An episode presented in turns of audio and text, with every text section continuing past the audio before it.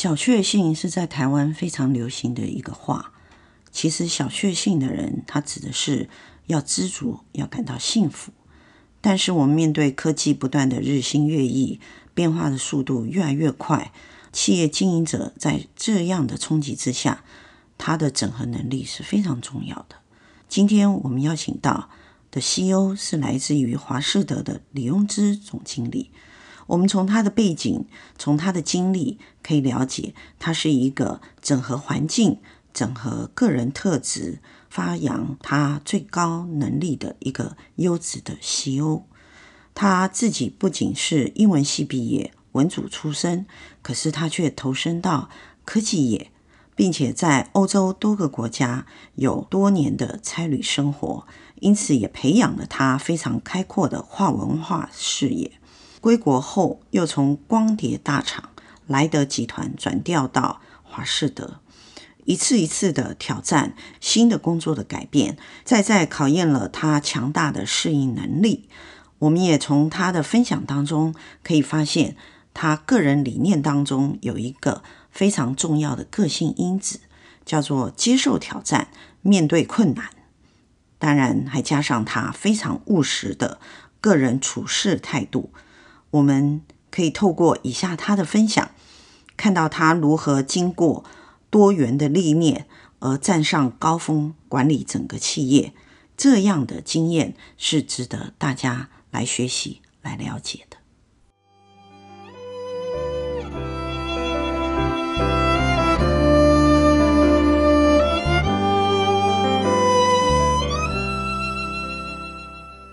总经理在您的经验里头，其实你有外放欧洲六年，是对不对？对。那对于在国外生活的居，不管是文组或者是理工科，尤其是文组，是啊，你们那时候念英文系，英文系有念到一些。英国历史啊什么的，其实也没有。我想英文系主要读的是文学哦，对文学，所以基本上我们不太可能会去接触到像历史啦、地理啦，或者说是像、嗯、像商业这些东西。我想在早期的时候是比较没有这一方面的，对，没有这方面的科目。那您在欧洲住了六年的时候，你觉得对你的人生有没有什么改变？因为您去欧洲也算蛮早的哈，一九九二年，我是九二年去的。对对对，对，那您觉得对你你的人生，我们现在讨论是是。李总的个人。啊，那李总觉得对于你的后面哈，对。六年后的当下的你，有没有什么实实际的改变啊？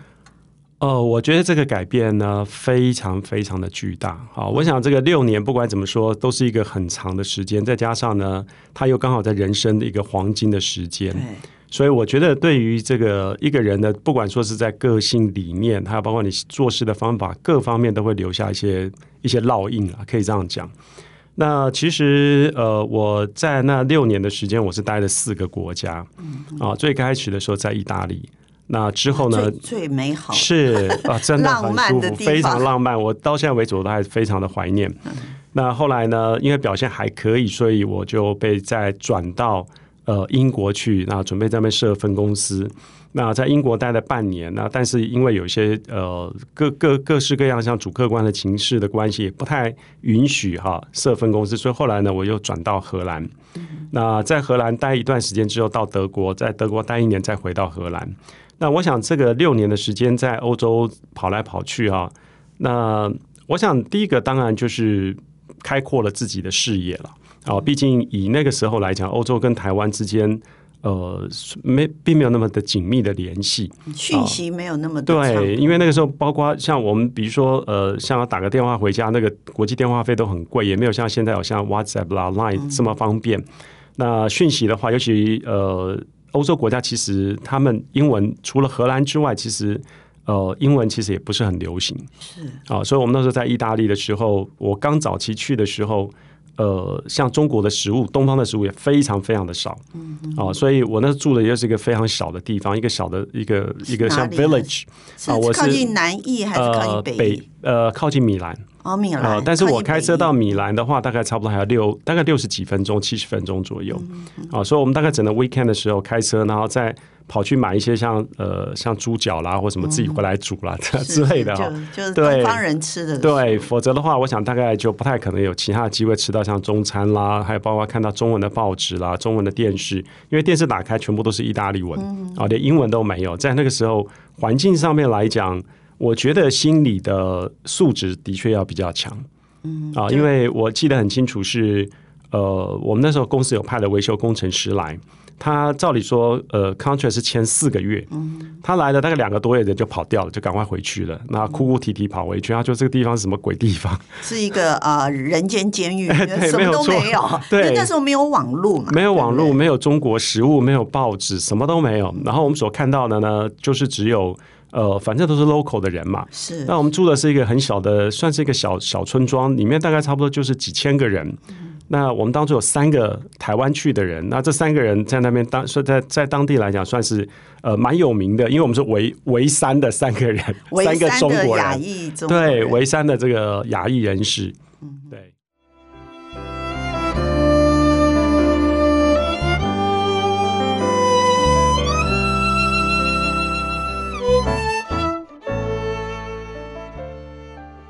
所以，所以呃。应该说，您欧洲六年来讲，我相信应该还有一个经验。对，我我不晓得说现在是不是帮助您带领企业在全球这个拓销上，对，应该是有跨文化的是了解嘛？因为我觉得您所说的哈，其实这个才是真正最大的改变。也就是说呢，在跨文化的这样子的一个感受上面。因为呃，毕竟在那边待了一段时间，所以呢，在行事风格，还有包括在整个 mentality，尤其是 mentality 一些观念上面，会慢慢的跟欧洲人比较像。嗯，哦，那所以呃，因为像之前，比如说台湾来讲的话，我们做事当然就是 follow 我们自己原先的一些想法做法。那去到那边才发现说，哦，原来他们是有不同的想法。我觉得潜移默化之间呢，慢慢会融入他们。嗯，那毕竟以现在的这个商业的环境，其实也大部分都从欧洲这边、美国这边来建立起来的。所以如果说能够融入他们的一个生活，然后去了解他们的一些思考的方式，我觉得这个在呃我之后的一些呃职场的生涯帮助真的非常的大。是，因为我觉得就像大家常说的，我们要讲共同的语言，speak the same language。那我就觉得说，彼此之间就非常容易沟通。嗯，哦，比如说有时候跟他们聊聊，不是只有谈生意这么硬邦邦，经常比如说会谈一些呃风花雪月啊，你家里怎么样，或者说是一些呃去去去哪个地方，哎，足球去哪边旅行等等。那我是觉得说，大家一谈起来就非常容易，就是说彼此会打成一片。是。那我是觉得说，做生意嘛，因为有些时候呃，在卖产品之前，最重要是卖人的个性。嗯。哦，我觉得如果说人可以先被客户所接受。那产品，我想这是第二步，嗯，啊，所以我是觉得说，毕竟人跟人的交往啊，彼此之间的那种心灵上面可以契合，我觉得这是最重要的。而且我刚才听总经理您说，您在欧洲只待了四个国家，是。好，那我们会知道意大利人他是一个非常独特的个性，哈，然后还有就是说，呃，有人说意大利人很浪漫，对。啊，浪漫的另外一个负面的定义就是说，意大利人很不负责任。是，哈，他说的跟做的有时候常常不一样。没错。那然后您又转到荷兰。对。那我们现在看到的荷兰是强调一个环保生活的。是。荷兰。然后后面您又到德国。对。德国是一个非常严谨，而且它的民族性，嗯，也不容易跟人交朋友的人。是的。哈。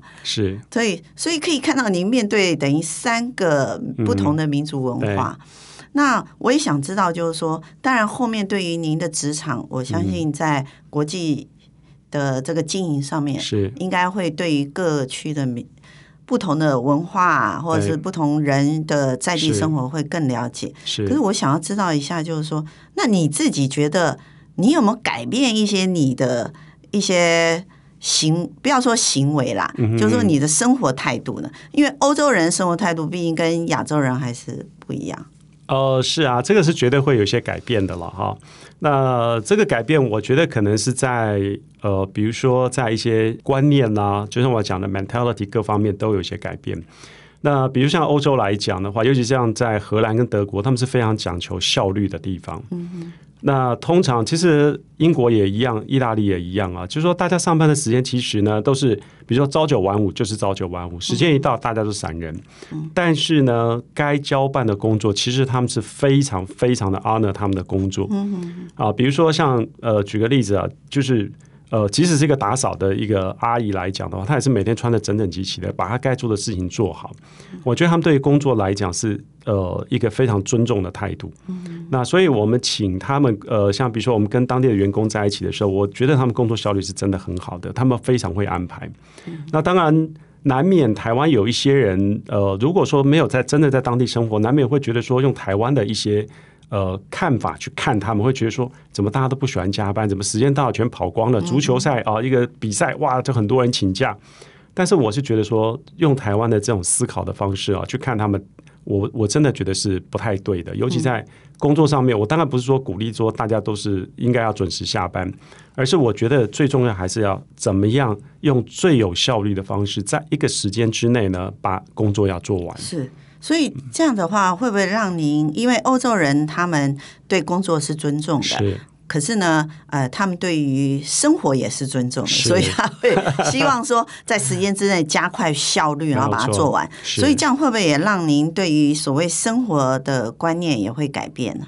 呃，当然是会做很大的改变。有有没有什么从欧洲回来以后很大的改变可以分享一个就好？呃，我想那我们没有去欧洲生活过的人可以 了解一下。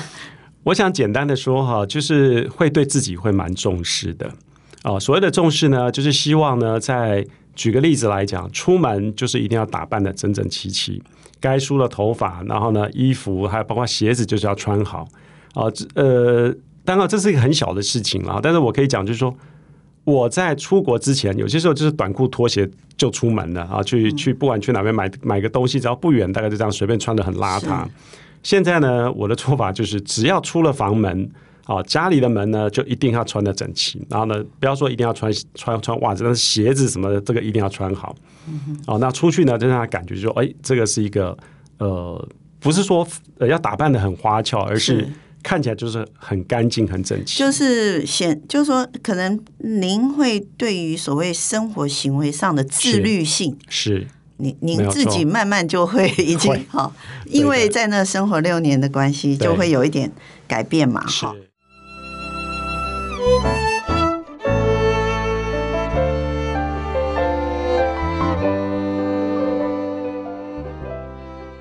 我这边也要。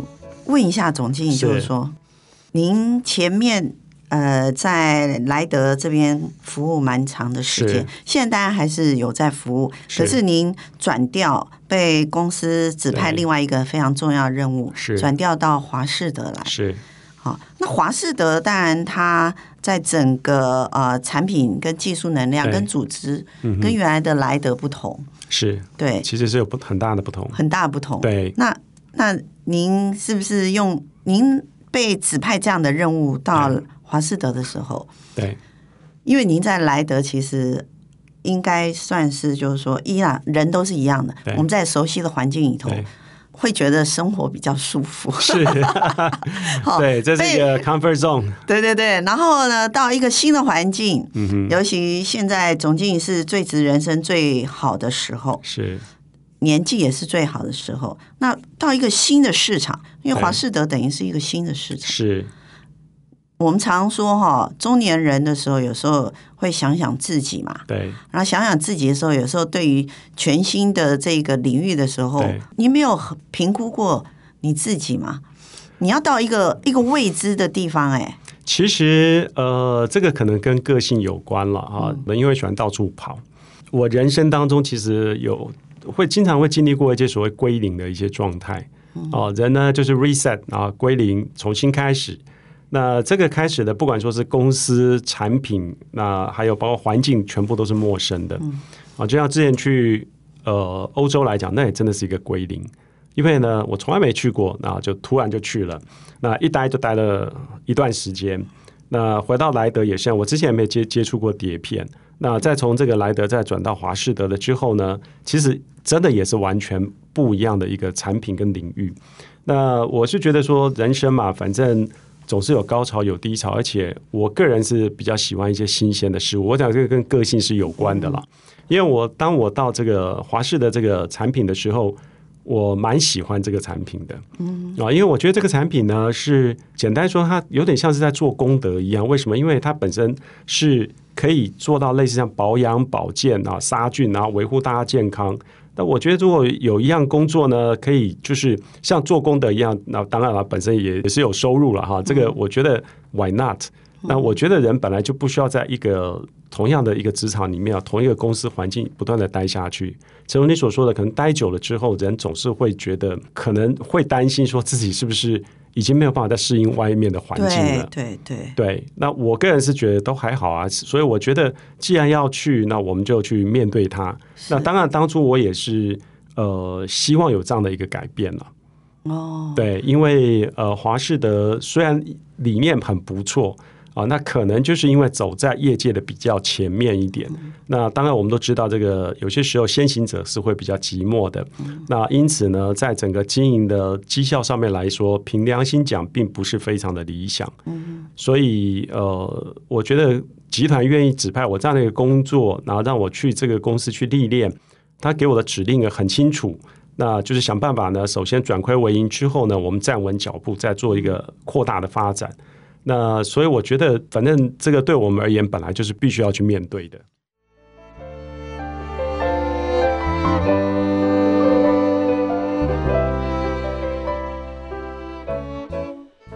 我可以感觉到总经理您的呃个性里头有一块，您刚刚一直提到归零这件事。是，可是我我有感觉说，您所谓的归零，其实是您指的说，你很喜欢。面对新形态的挑战性，是那就表示您的心理年龄其实一直都很年轻。希望如此。真的啊，你的心理，因为只有年轻人的接受新领域的挑战性是很强的。好，是那也可是您这个年心理年龄的年轻人呐、啊，却又非常的自律啊。是哦，也没有说很自律啦。其实我是觉得哈，这个归零基本上在我来看，我觉得它是一个。生态的自然性，呃，我认为的确是这样。为什么呢？因为我可能跟我的呃一贯的这个观念是有关的。我觉得人没有所谓的一帆风顺的事情，人在一辈子里面总是会有高潮有低潮，要做一些转变。也就是说，当自己呢在一条路，在一条这个 career 上面都不去做改变的时候，其实改变就会找上你。嗯。无论如何，就是人人就是要面对这些改变。你如果不愿意改变，就是环境会来强迫你改变。嗯嗯。啊，比如说我们现在常看到的，在这个呃台湾的经济啦，或到哪里都一样，经常会有突然，比如说结束营业啦，或者说这个经营不善。像现在大陆也是面对很多美国的挑战嘛。是。也就是说，只要我们选择的是这样子的一个职场的路子的话，其实。很难说有永远不改变的。是，那我是觉得，与其如此呢，不如说刚好有一个可以改变的机会，而且这是在一个可以管控、可以计算的风险之下去做一个尝试。是，而且还有集团给你很大的资源。就像我有时常笑说，我到了这华士德去，我是带嫁妆来的啊、嗯呃，因为毕竟我带了很多集团的资源，不管说知名度，还有包括资金、包括技术、包括人员等等。啊，我等于说不是说像这个两手空空的来的，还是带了你的嫁妆过来的。是是是，看得到，因为华士德大概到目前有多少年的公司经营？呃。到今年的话是二十年，我们是对一九八八呃一九九八年成立的，是是二十年刚好是一个成年、嗯、呃不能讲成年，还是一个青少年，对对对，对对？所以青少年现在被可以登短廊，要转大人了哈。那转大人之下，我们也看到李总过来，嗯、然后带入了非常多的不同的想法，是。哈。那如果说总经理您您自己的人生的。经营到目前至少也超过二十年，对吧？好，我不能把你说老了。那超过二十年，那如果说你以你自己来看的话，嗯、总之你自己觉得自己一路过来的人生，你用怎样的理念坚持你持续往，不管做什么事了，对，好，你是用怎样的人生理念坚持下来的？我觉得，诚如我刚刚所讲的哈，因为这是我觉得有兴趣的事情啊，我喜欢到处跑来跑去，我喜欢一些新鲜的事情。那我觉得做任何的事情，我的感觉啦，就是要使命必达。我设定的，不管是我自己的目标，或者是我的长官、我老板给我的一个目标，那我觉得就是要想办法去把它做到。因为有些时候这个目标也许是可行的，也许不可行的。我觉得没有试之前，你永远不知道。是。那有些时候，我觉得人可能就是要不断去发掘自己的潜力，因为有些时候会很辛苦，没有错。啊，那但是呢，人呃，也许是 push 到了一个极致的时候，你可能会走出一个不一样的路子。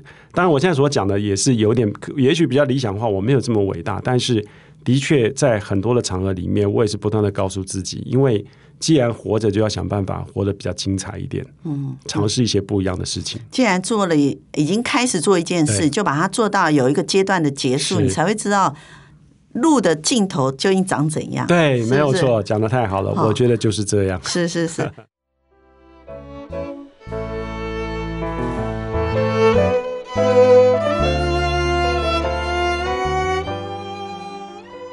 感觉到李总经理给我一个非常具象的形象。如果我们说莱德集团它是一个集团式的品牌，华士德是一个企业品牌，那我可以说李总。其实基本上就是一个非常具体具象，而且非常清晰的个人品牌。好，因为最小品牌的最小单位叫个人，没有错，对不对？哈，我可以感觉到总经理其实是给我感觉就真的很像早期的哈，民国初年的文青哎，是吗？第一个，为什么你的个人品牌形象如果具象一点，我觉得很有文青的感觉，而且是民国初年哦，不是现在。我们可以知道，在民国初年，胡适那个世代的文青，其实他们是有很高的这个人生的执念。哦，对不对？是，因为你刚才一直有讲说归零，对，还有就是说，你觉得碰到任何事情。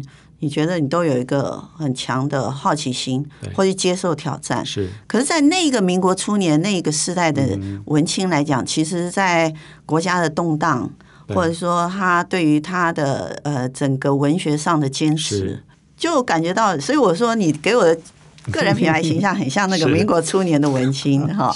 然后再过来的话，我也觉得说，您的个人品牌形象里头有一件事情，可能是因为您是 CEO 的这个。职职权所在，你必须非常自律跟务实。是，所以感觉上，呃，文青我们大家都说是感性居多，哈，其实不是。我觉得以胡适之先生来讲，他其实是一个感性跟理性非常混杂，因为他也是一个学界里头非常重要的导师嘛，哈。所以，如果是一个个人品牌形象来讲，我觉得总经理真的是感觉是一个蓝色的。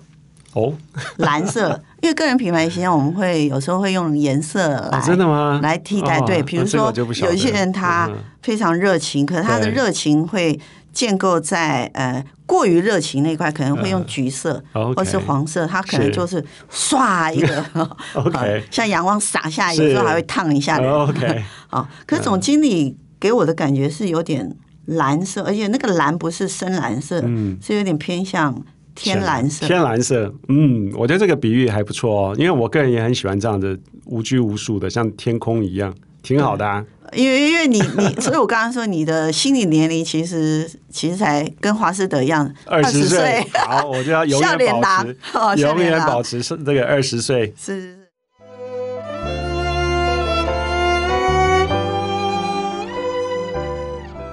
对于不少人而言。去熟悉一个新的环境，其实是一个很巨大的挑战。有些人会退却，有些人会害怕，有些人会直接放弃。但是也有一些人，他会坚持这样的路继续走下去，去挖掘他人生新的领域、新的发展。我们在李总经理他前面的分享当中，我们可以了解，当你不主动改变。你自己，环境仍然是在继续改变着你，因此我们只能用主动的态度去适应环境，调节心态，努力的成长自己。人生没有所谓的一帆风顺，因此我们从李总经理的分享当中，我们可以了解，如果你有好的坚持，如果你自己有正向的看法，你不管面对任何的改变，你都知道。你一定会度过这样的难关，而且获得你想要的成功。我们从李总他过去的历练当中可以看到，欧洲文化当中对于所谓自由的尊重，还有个人自律的理念，其实已经内化到他个人的生活。